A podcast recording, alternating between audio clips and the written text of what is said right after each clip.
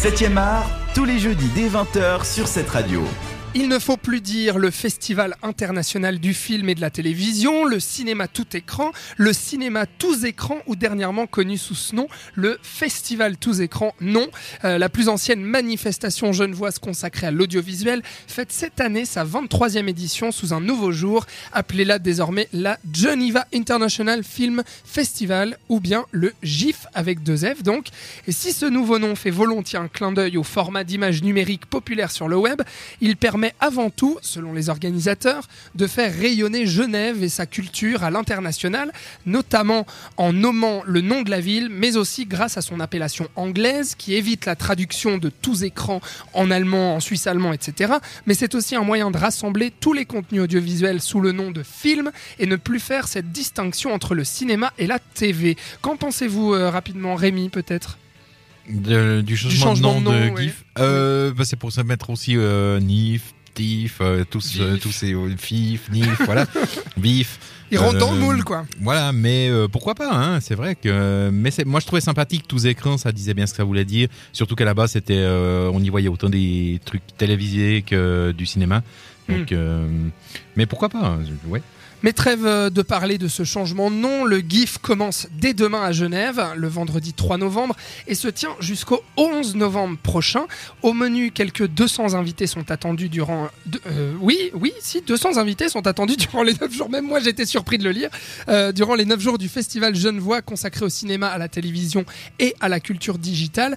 Parmi eux, on peut citer tout de même les actrices Nathalie Baye, Laura Smet, Asia Argento, Brigitte Fosset et Audrey Fleurot, ou encore Gideon Raff, le créateur de la mythique série Homeland, mais aussi des cinéastes reconnus comme Xavier Beauvois ou Jean-Pierre Mocky, et même Abel Ferrara, à qui sera remis le prix d'honneur du GIF.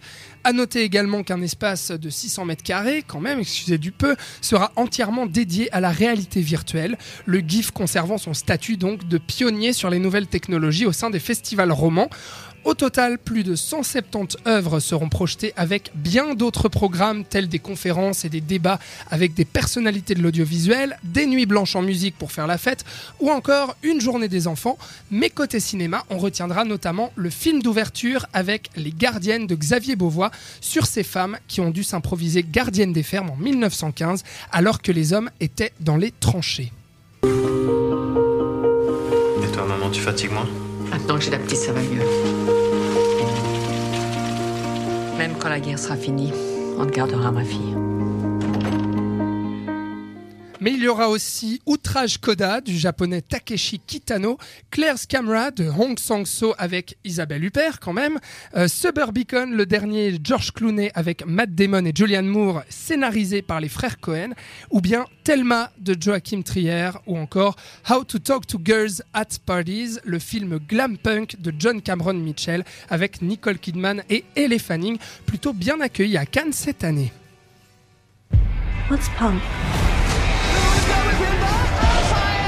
Rise up, my children!